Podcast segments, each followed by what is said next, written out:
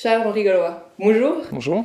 Alors, on se retrouve sur la chaîne de l'UPR pour parler d'une étude qui vient de sortir sur les méfaits ou les bienfaits, ça dépend des pays, de, de l'euro. Est-ce que tu peux nous en dire plus? Alors c'est un think tank allemand en plus qui est assez euh, énorme, le Centre de politique européenne, euh, think tank libéral, euh, européiste s'il en est, qui a fait une étude expliquant finalement les gagnants et les perdants de l'euro et qui explique, comme euh, le dit l'UPR depuis plus de 12 ans, finalement l'euro, d'un point de vue économique, bénéficie aux pays qui étaient déjà très compétitifs, donc l'Allemagne et les Pays-Bas, et nuit euh, aux pays du Sud, et entre autres la, France et l'Italie. Et ce qui est intéressant dans cette étude, finalement, c'est pas tant le résultat en soi, parce que euh, à l'UPR, on le dit, comme je dis, depuis des années. Euh, dans ma conférence, d'ailleurs, je montre les trajectoires de croissance depuis le lancement de l'euro entre les pays de l'Union européenne qui ont adopté euh, l'euro, les 19 pays, et les 9 autres qui n'ont pas accepté l'euro. Et on voit qu'il y a un différentiel sur les 20 ans de 15,7 euh, points de croissance. Donc c'est absolument gigantesque. Et finalement, cette étude reflète euh, ce que je disais par l'étude des faits déjà dans ma conférence.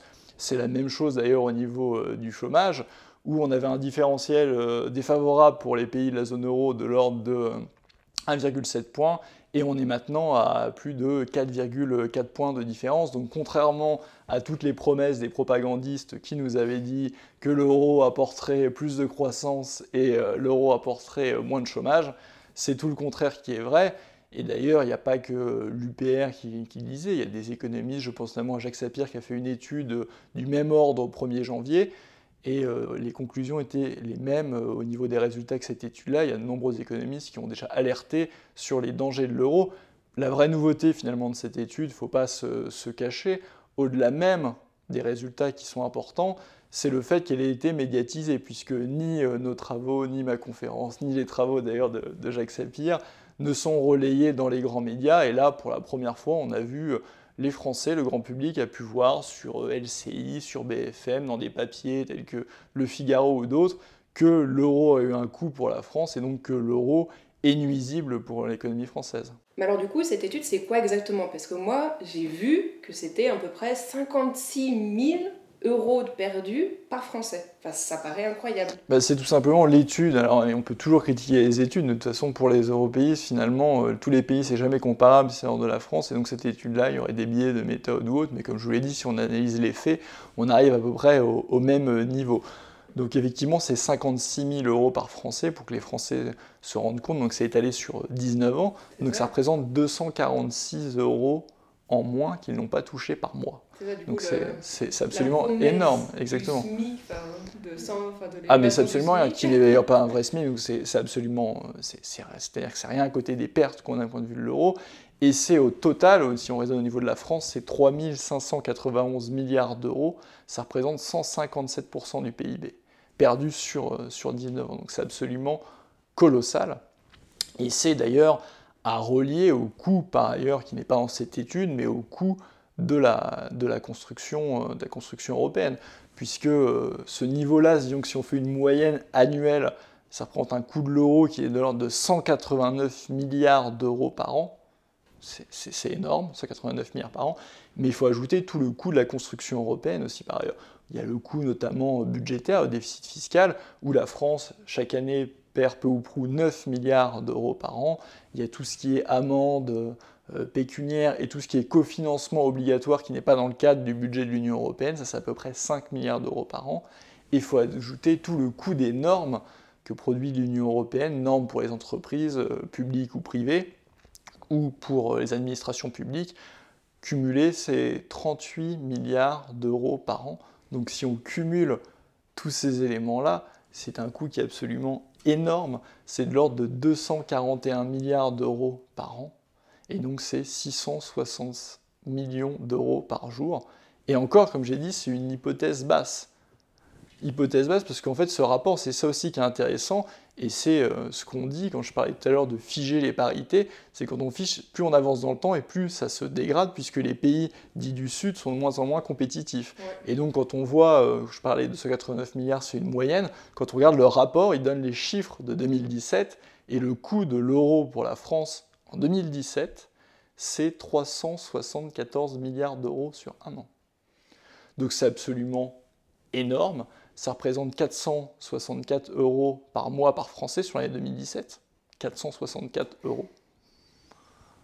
Donc quand on est à ce niveau-là, euh, c'est monstrueux. Et quand je rajoute euh, les coûts précédents, ça me donne du 426 milliards d'euros par an, le coût de l'Union européenne et de l'euro. C'est 1,2 milliard euh, d'euros par jour. Donc même les 426 milliards, c'est à peu près l'ordre de grandeur du budget de l'État pour que les, Français se, rendent compte. C'est dingue, donc ça veut dire que si on nous dit qu'il n'y a plus d'argent pour les hôpitaux, plus, enfin plus d'argent pour les écoles, euh, Exactement. c'est parce qu'on on, l'a dilapidé ailleurs, c'est ça? Mais C'est vrai qu'on est dans un système qui ne fonctionne pas, et euh, ces 426 milliards, pour parler une, échelle qui parle le plus finalement à tous les Français, c'est 524 euros par mois pour chaque Français de, de perte. Donc c'est absolument monstrueux, et ça va à rebours de toute la propagande, puisque c'est que depuis des années, on nous dit euh, si vous sortez de l'euro, vous avez de la propagande, c'est la catastrophe. Non, la catastrophe, et les Français doivent s'en rendre compte, c'est justement d'y rester. Et donc, euh, c'est toute cette, euh, cette problématique-là, et toute la question est là. Est-ce qu'on accepte de rester dans ce système qui appauvrit la France et les Français, ou est-ce qu'on en sort? Et ce que propose Juppé depuis maintenant 12 ans, partie du Frexit, c'est de sortir de ça, et on voit bien, cette étude confirme, que l'euro a été une catastrophe pour la France et pour les Français. Et justement, est-ce que c'est pas déjà trop tard? Est-ce que, si on est-ce que si on sort maintenant, est-ce que ça va pas nous faire un gros choc et les Français vont s'appauvrir tout de suite beaucoup? Non, non, pas, il y aura un choc justement positif de compétitivité. Il y a une étude euh, très intéressante de Jacques Sapir là-dessus sur les, scénarios de dissolution de l'euro qui montre au contraire que selon les différents euh, scénarios, sur 4 ans, on aura une croissance sur les 4 ans, pas annuel, entre 8 et 20% euh, du PIB. Donc c'est ah entre, 2, entre 2% et 5% par an. C'est à des années-lumière de ce qu'on a maintenant. Ça serait un choc de compétitivité formidable puisqu'on cumule un retard de compétitivité dû à l'euro et à cause de l'euro. Donc c'est la seule réalité. Cette étude, et j'en parlais, hein, on peut en parler des, des conclusions de l'euro, c'est finalement le seul sketch, cest à dire les européistes étaient là à nous dire que l'euro euh, c'était formidable, maintenant c'est ah oui, euh, l'euro c'est peut-être pas euh, si formidable, l'euro c'est mal, mais euh, c'est de votre faute, vous devez faire des, réformes structurelles, et puis demain, euh, quand l'opinion publique va progresser, ça va être l'euro c'est mal tout court, et puis après-demain, les mêmes vont nous dire j'ai toujours été pour la sortie de l'euro, alors qu'on était très peu à le, défendre à ce moment-là. Et puis du coup, ça me fait penser, parce que moi je viens d'Annecy, dans en Haute-Savoie, et ça me fait penser à la vallée de l'Arve, ou avant, donc, euh, enfin moi je suis, je suis trop jeune pour avoir connu ça, mais euh, mes parents et mes grands-parents m'ont dit qu'il y avait plein plein d'entreprises, que ça foisonnait d'entreprises, etc. Mmh. Et maintenant, il n'y en a plus aucune, il n'y en a plus aucune qui survit, tout, tout le monde s'en allait. Est-ce que c'est pas aussi à cause de l'euro? Mais c'est lié, en fait, c'est le moi je viens de, de Lanière, c'est exactement la même chose. Et finalement, toute la France dite périphérique, la France éminemment des gilets jaunes qui se mobilisaient euh, dès le, dès le 17 novembre. C'est quoi? C'est une France qui a vu finalement la désindustrialisation encore plus euh, que les autres, et c'est lié au couple euro et euh, libre-échange total. Donc l'euro, évidemment, parce que ça a euh, finalement baissé la compétitivité française, et voilà, ça, ça, devient plus intéressant de produire en France, il vaut mieux produire ailleurs, et le libre-échange total, qui lui aussi euh, dépend euh, des traités européens, on peut en revenir, mais entre autres l'article 32 et 63 du TFUE, qui met en concurrence non seulement avec une monnaie surévaluée, la France avec tous les pays euh, du monde, et notamment des pays qui ne partagent pas du tout les mêmes normes sociales et environnementales. L'Union européenne ne protège pas du tout, c'est tout le contraire qui est vrai, elle nous expose justement, elle a défendu ardemment la mondialisation et elle défend ardemment tous les accords de libre-échange, tous azimuts. Donc, vous pouvez dire, on n'est pas pour une autarcie. Euh, libre-échange peut être intéressant d'un point de vue de compétitivité avec des pays partageant les mêmes normes sociales et environnementales, mais le libre-échange total est une hérésie euh, complète et finalement ne bénéficie euh, qu'au 1% de la population par rapport au, 99%. Et donc à partir du moment où on a fait ce constat et, qu'on dit là, il y en a qui vont dire qu'il faudrait réformer l'euro, il faudrait réformer les traités européens pour arrêter ce libre-échange et protéger les Européens c'est bien gentil de dire ça, c'est tous les alter-européistes, Mélenchon, Le Pen, Dupont-Aignan, euh, qui vont en plus, qui ont le culot d'aller critiquer les européistes en disant ce sont les mêmes qui ont participé au traité européen qui veulent les changer, mais eux proposent aussi de changer les traités européens. Et pour changer les traités européens, il faut le savoir, les Français euh, ne le savent peut-être pas, c'est euh, l'article 48 du traité sur l'Union européenne, il faut l'unanimité des 28, demain 27 États membres de l'Union européenne. Donc ça n'arrivera absolument jamais. Je parlais. Quand, enfin, quand on voit que l'Allemagne, par exemple, est grande gagnante du fait d'avoir adopté l'euro, jamais ils voudront changer l'euro pour qu'il devienne un petit peu plus perdant. Exactement, bah déjà parce qu'on en a parlé, s'ils le faisaient, ça leur coûterait un pognon de dingue, comme dirait Macron. Et en plus de ça, euh, si, euh, si, on, si ça le fait, c'est contraire à, euh, à leurs intérêts économiques et des fonds internationaux. C'est la même chose si on parle des délocalisations, les pays de l'Est ou même les pays qui vivent de la fraude et de l'évasion fiscale, c'est quand même 100 milliards par an aussi qu'on perd dans l'affaire les pays euh, comme les pays de l'Est qui bénéficient de localisation, l'Irlande ou le Luxembourg qui vivent euh, de la fraude et de l'évasion fiscale, par exemple, ces pays-là n'accepteront jamais le changement des règles puisqu'ils se tireront une balle dans le pied. Euh, les traités européens, ce qu'il faut savoir, c'est que ce n'est pas un truc qui est tombé comme ça, qu'on pourrait changer. Non, c'est déjà la résultante de compromis de 60 ans d'âge après des marathons bruxellois entre couleurs politiques différentes et entre intérêts nationaux divergents et sur lesquels personne ne peut et ne veut revenir. Donc la réalité, c'est soit vous acceptez l'Europe telle qu'elle est, qui nous amène droit dans le mur, ou soit vous en sortez. Il n'y a pas d'alternative. Et alors du coup, ça, comment on l'explique? C'est que, par exemple, pour la France, l'euro était néfaste, tandis que pour l'Allemagne, c'était plutôt bénéfique. Oui, il fallait pas être devin finalement pour voir ça. C'était tout le vice initial de l'euro qui, qui, est une folie complète dans l'histoire, et c'est pas une tare en soi, c'est pas néfaste pour l'économie. Tout au long de l'histoire, avant l'adoption de l'euro, il y avait le franc français qui se dépréciait par rapport au Dutch Mark, parce que euh, les Allemands, c'est comme ça, c'est culturel, c'est économique, les structures économiques de l'Allemagne sont lourdes au niveau industriel depuis des années, c'est une économie qui est plus compétitive que la France. Et donc vous aviez cette, euh, cette euh, dépréciation entre les deux monnaies, et par exemple en 12 ans, entre 70 et 82, on était passé de 1 Dutch Mark égale 1,5 francs à 1 Dutch Mark égale 3 francs, donc une dépréciation énorme, mais l'économie française se portait mieux que l'économie allemande. Et qu'est-ce qui se passe quand on fige les monnaies? C'est pas compliqué, l'Allemagne étant plus compétitive, mais donc sur une première année, elle va accumuler un excédent commercial vis-à-vis de la France.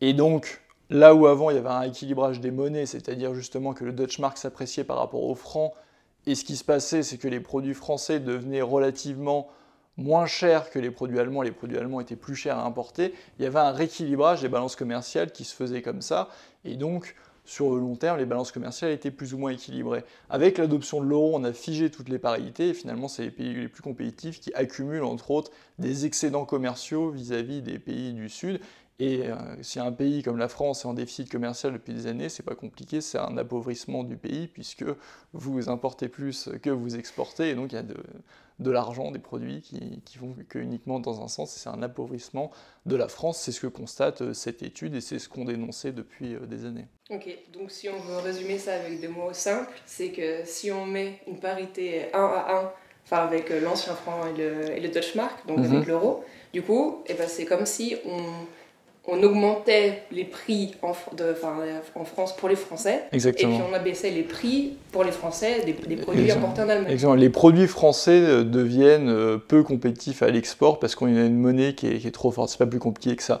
C'est un petit peu comme si vous avez, l'exemple classique de dire, vous avez une vous faites un, 400 mètres euh, finalement, et euh, les Allemands dans le 400 mètres, eux, le fait d'avoir l'euro, c'est comme s'ils allaient courir que 300 mètres, alors que les Français ou les Italiens vont courir 600 mètres, donc ils risquent pas de gagner. Ou il y a un exemple classique aussi, c'est les pointures de chaussures. C'est comme si l'euro, disons que c'est une pointure, c'est du, du 44, et les Allemands, ils font du 42, donc ils sont plutôt à l'aise dans leurs chaussures, mais le Français ou l'Italien qui fait du 46 ou du 47, mais il ne peut pas rentrer dans la chaussure. Donc il y a un problème, une économie, une monnaie une monnaie doit être adaptée à une économie et pas l'inverse. Sinon, ça ne marche jamais. C'est pour ça d'ailleurs que toutes les monnaies plurinationales de l'histoire ont explosé, puisque euh, les effets, on les connaît, sont les mêmes. Vous avez une accumulation de richesses vers les pays les plus compétitifs, et pour les autres, c'est la, la, catastrophe. Et alors qu'au sein d'un même pays, il peut y avoir des transferts budgétaires massifs pour contrecarrer à ça. Il n'y aura pas ça au niveau de l'Europe, puisqu'il n'y a pas de peuple européen, il n'y a pas de solidarité européenne, et donc les Allemands ne voudront pas payer ni pour les Français, ni pour les Grecs, et non seulement ils ne veulent pas, mais ils ne peuvent pas, puisque pour que théoriquement l'euro marche, il faudrait des transferts de l'ordre de plus de 200 milliards euh, par an, et ça serait euh, l'Allemagne serait complètement plombée au niveau économique si elle faisait ça. Donc c'est pas une hypothèse réaliste et crédible. Oui, et puis du coup, les 200 milliards que l'Allemagne devrait théoriquement verser genre aux pays euh, plus pauvres, c'est-à-dire la France, l'Italie, la Grèce, etc., en fait, ça représente à peu près 8% de leur PIB. C'est ça, ouais.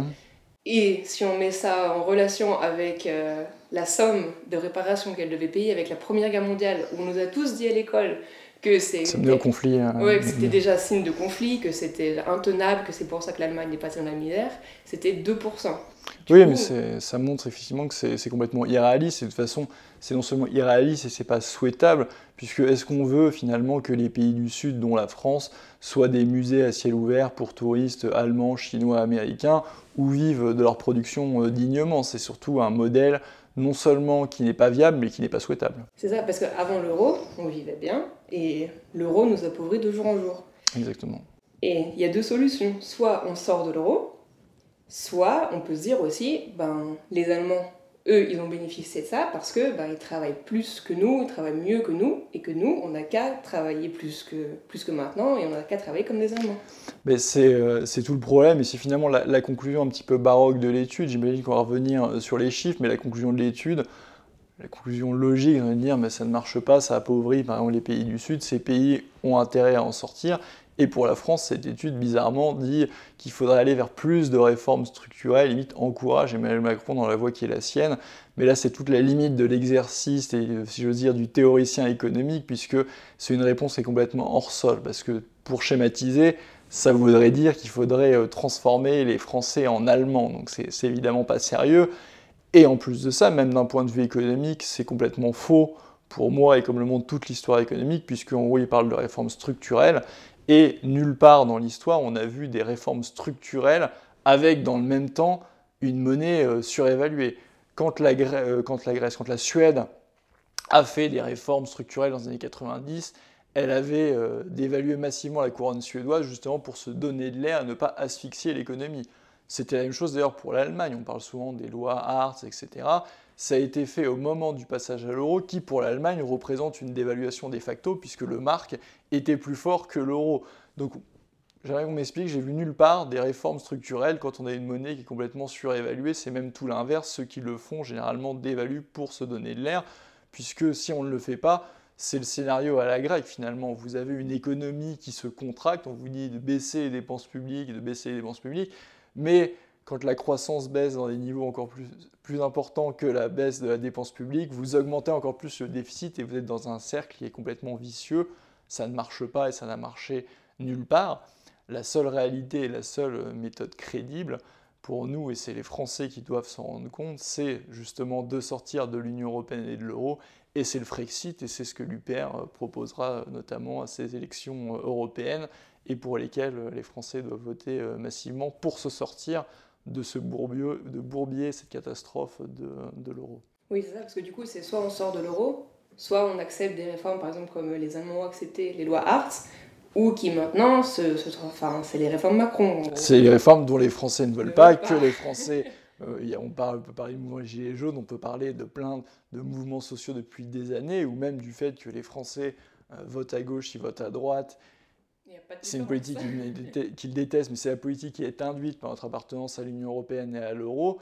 Et les Français ne comprennent pas. Ils disent je vote à gauche, je vote à droite. Ils chassent à chaque fois le sortant, mais ils ont la même politique qu'ils détestent. Et ça, c'est tiré euh, directement des, des traités européens. Oui, malheureusement. mais même si on met par exemple, euh, comme Mélenchon le propose, un ultimatum, soit on change, soit la France quitte l'euro.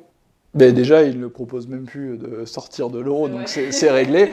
Et le truc, ça change, ça sert à rien de raconter des, des sornettes aux Français, parce que déjà les négociations prendront du temps. Il y aura pendant les négociations des attaques spéculatives contre la France et euh, pour arriver finalement à une sortie qui est inévitable, ou alors à une cypratisation, c'est-à-dire se coucher comme l'ont fait les Grecs, comme sont en train de le faire les Italiens, c'est-à-dire qu'il n'y a pas d'alternative. Soit vous acceptez les règles européennes, soit vous en sortez. C'est pas moi qui le dis, hein, c'était notre ami euh, Jean-Claude Juncker, Mister Sciatique, Mister Sciatique, qui nous disait, pour le coup, je sais pas, c'est parce qu'il avait euh, trop bu et qui du coup il parlait vrai, mais il disait il ne peut y avoir de choix démocratique contre les traités européens, il avait euh, parfaitement raison, Jean-Claude.